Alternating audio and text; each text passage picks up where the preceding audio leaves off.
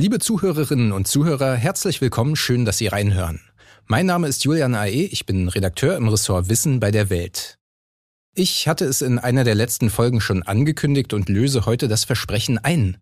Wir beschäftigen uns mit der unheimlichen Macht des Nocebo-Effekts, der uns allein durch unsere Erwartungen krank machen kann und in vielen Lebensbereichen eine Rolle spielt. Darüber spreche ich gleich mit jemandem, der selbst zu diesem Effekt forscht und wirklich spektakuläre Studien dazu gemacht hat. Außerdem widmen wir uns einem Phänomen, das viel mit Vertrauen zu tun hat. Nämlich der Frage, warum wir Geschichten und Anekdoten oft mehr vertrauen als wissenschaftlichen Daten. Aha. 10 Minuten Alltagswissen. Ein Podcast von Welt. Unser Gast ist heute Michael Witthöft. Er ist Professor für klinische Psychologie an der Johannes Gutenberg Universität Mainz und unter anderem Experte für experimentelle Psychopathologie. Er kennt sich also bestens mit den psychologischen Mechanismen aus, die dazu führen, dass Menschen krank werden. Und genau darum geht es ja heute. Herzlich willkommen, Herr Witthöft. Vielen Dank für die Einladung. Ich freue mich sehr, hier sein zu können. Jeder hat schon mal vom Placebo-Effekt gehört, wenn es zum Beispiel um Homöopathie geht. Menschen geht es besser, obwohl sie in Anführungszeichen Medikamente nehmen, die gar keinen Wirkstoff enthalten, weil sie eben unter anderem eine positive Erwartungshaltung haben. Aber was passiert eigentlich, wenn Nocebo-Effekte auftreten? Im Grunde passiert eigentlich genau das Gegenteil oder das Umgekehrte. Das heißt, Menschen entwickeln Unwohlsein, körperliche Beschwerden unspezifischer Art. Das ist häufig Müdigkeit, das können aber auch Schmerzen sein oder auch gastrointestinale Probleme im Magen-Darm-Bereich. Also Menschen haben eine bestimmte Erwartung, dass negative Dinge passieren, meistens bezogen auf ihren eigenen Körper.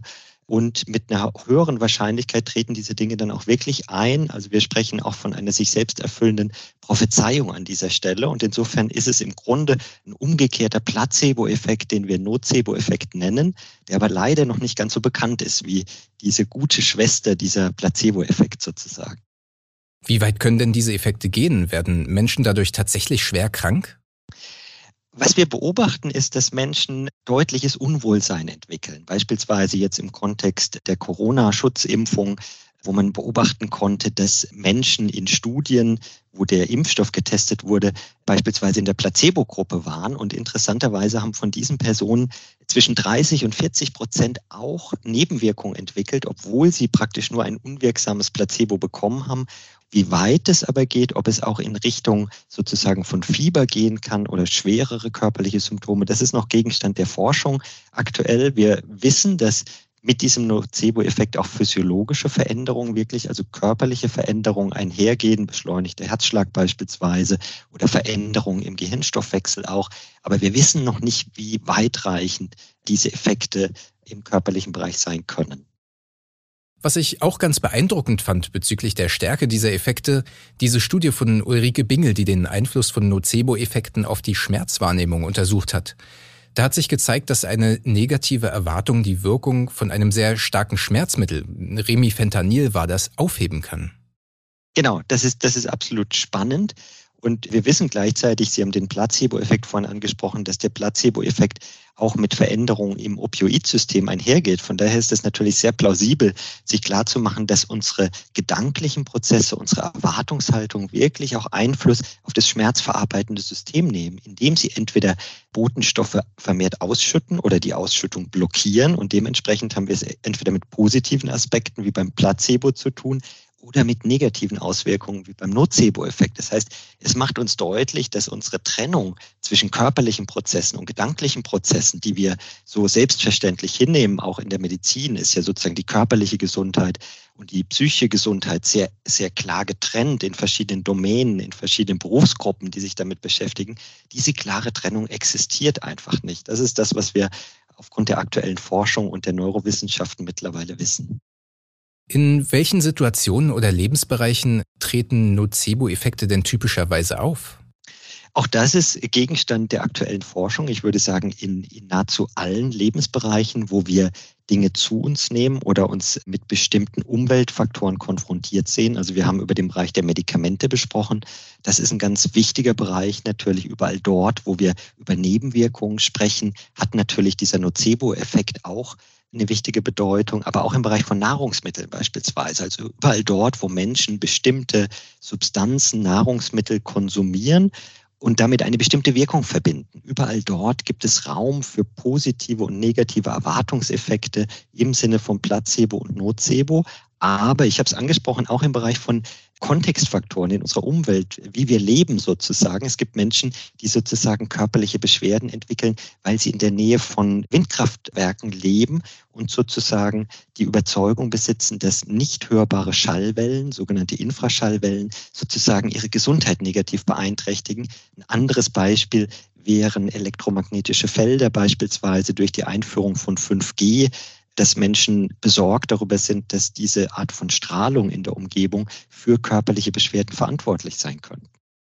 Sie haben es gerade schon angesprochen, 5G. Wir sprechen also über Elektrosensibilität. Dazu haben Sie ja selbst geforscht. Wie kann man sich das vorstellen?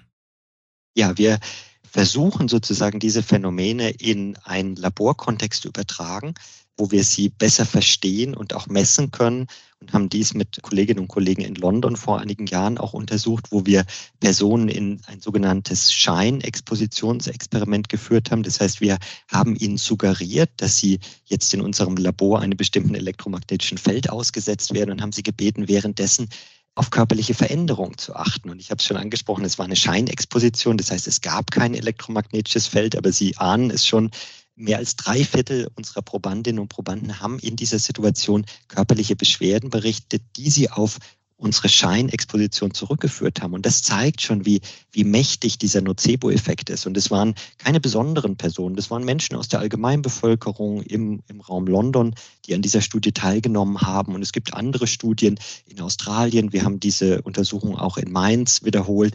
Und überall sehen wir die gleichen Effekte. Wir haben ja schon mal für einen anderen Artikel über Ihre Forschung zu diesem Thema gesprochen. Da ist mir besonders im Gedächtnis geblieben, dass einige Menschen so starke Beschwerden durch die nicht vorhandene Strahlung bekommen haben, dass sie einen Versuch abbrechen mussten. Genau, das ist richtig. Wir hatten das keineswegs erwartet, auch vor Beginn der Studie und waren auch selbst überrascht, das waren zwei Probanden in unserem Experiment, die nach fünf beziehungsweise zehn Minuten uns signalisiert haben, bitte schalten Sie dieses Feld ab. Also nochmal, es gab kein elektromagnetisches Feld, weil ihre Kopfschmerzen in diesem Experiment zu stark wurden. Und das zeigt schon, wie, wie einflussreich und wie, wie stark dieser Effekt ist. Wir haben natürlich diese Personen dann aufgeklärt, wie alle teilnehmenden Personen in unserem Experiment, über die Zielsetzung und auch darüber, dass keinerlei Exposition stattgefunden hat und die Symptome haben sich dann auch sehr schnell zurückgebildet. Und Sie hatten vorhin auch noch die Frage gestellt, gibt es oder welche Personen sind besonders anfällig für diesen Effekt? Auch das wissen wir noch nicht komplett. Aber es ist so, dass Menschen, die eine etwas ängstlichere Grundhaltung mitbringen in eine solche Studie und auch Menschen, die eine bestimmte Offenheit für, für neue Ideen, für neue Vorstellungen besitzen. Wir sprechen hier auch von Suggestibilität. Das hängt auch mit Kreativität zusammen. Das ist also per se gar kein pathologisches Merkmal. Aber in der Kombination mit anderen Faktoren kann diese Persönlichkeitseigenschaft eben auch dazu führen, dass mit höherer Wahrscheinlichkeit Nocebo-Effekte auftreten. Zum Schluss kommen wir nochmal zur psychotherapeutischen Ebene. Wie überzeugt man denn Menschen davon, dass sie nicht durch die Dinge, vor denen sie sich fürchten, krank werden, sondern durch ihre eigene Erwartung? Das ist eine absolut spannende Frage und auch, auch hier sind wir sozusagen noch mitten in der Forschung. Es ist bekanntermaßen extrem schwierig, Einstellungen zu verändern. Es ist ein sehr langwieriger Prozess. Und wir würden versuchen, an verschiedenen Stellen anzusetzen. Und der erste Schritt ist, glaube ich, über das Phänomen zu informieren. Sie hatten es zu Beginn angesprochen, den Placebo-Effekt kennen ganz viele Menschen, den Nocebo-Effekt leider sehr viel weniger. Und deshalb ist diese Form der Information sehr wichtig. Und wir haben auch Daten, die zeigen, dass Menschen, die aufgeklärt wurden über die Möglichkeit eines Nocebo-Effekts, schwächere Effekte in Laborexperimenten entwickeln in dieser Hinsicht.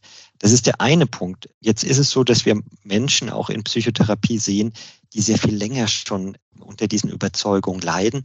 Und hier versuchen wir natürlich sehr behutsam mit Informationen, aber auch mit sogenannten Verhaltensexperimenten diese Überzeugung und Einstellung zu verändern. Das heißt, wir konstruieren Situationen, wo wir versuchen, diese Überzeugung auf, die, auf den Prüfstand zu stellen. Liebe Zuhörerinnen und Zuhörer, Sie haben es gehört. Die körperliche und die psychische Ebene sind viel enger verzahnt, als man das noch vor wenigen Jahren dachte. Mit allen positiven und eben negativen Konsequenzen, die sich daraus ergeben. Ganz herzlichen Dank für diesen spannenden Einblick, Michael Witthöft. Ich danke Ihnen ganz herzlich. Stimmt das wirklich? Mythos oder Wahrheit? Der Schwager meines Arbeitskollegen nimmt jeden Tag Vitamin C und ist nie erkältet. Solche oder ähnliche Aussagen kennt fast jeder von uns. Dabei muss es nicht immer um Gesundheit gehen. Einzelne Erfahrungen oder Fallberichte werden genutzt, um für oder gegen etwas zu argumentieren. In der Wissenschaft nennt man das anekdotische Evidenz. Und das ist nicht ganz unproblematisch, weil einzelne Erfahrungen, die unter Alltagsbedingungen gemacht wurden, so gut wie keine statistische Aussagekraft haben. Wie viele Menschen nehmen zum Beispiel Vitamin C und werden trotzdem krank? Oder hat der Schwager vielleicht einen besonderen Lebensstil, der er seine prächtige Gesundheit erklärt? Anekdoten lassen sich nicht überprüfen und schon gar nicht auf eine größere Anzahl von Menschen übertragen. Deshalb braucht man für wirklich verlässliche Aussagen, zum Beispiel zum Vitamin C-Schwager, Daten, Studien, also empirische Belege mit statistischer Aussagekraft. Zum Beispiel so. 500 Leute bekommen täglich Vitamin C und 500 Leute bekommen Tabletten ohne Wirkstoff. Und nach einem Jahr guckt man, in welcher Gruppe sich mehr Menschen erkältet haben. Aber warum vertrauen viele Menschen mehr auf Heilanekdoten als auf Daten? Anekdoten aus dem Bekanntenkreis oder von Betroffenen sind anschaulich, leicht nachvollziehbar und es sind eben Geschichten. Manchmal sogar mit einem Happy End. Daran glaubt man gerne, auch wenn es zu schön ist, um wahr zu sein. Studienergebnisse und Statistik erscheinen den meisten Menschen viel abstrakter. Aber leider bleibt es eben auch bei Wunderheilungen oder unserem Vitamin C-Schwager dabei. Anekdoten sind keine Daten. Also, bleiben Sie skeptisch. Und das war's auch schon für heute, aber wir hören uns natürlich bald wieder. Wenn Ihnen unser Podcast gefällt, abonnieren Sie uns gern überall, wo es Podcasts gibt und lassen Sie uns eine Bewertung bei iTunes und Spotify da. Fragen, Anregungen und Kritik an wissen.welt.de. Machen Sie es gut.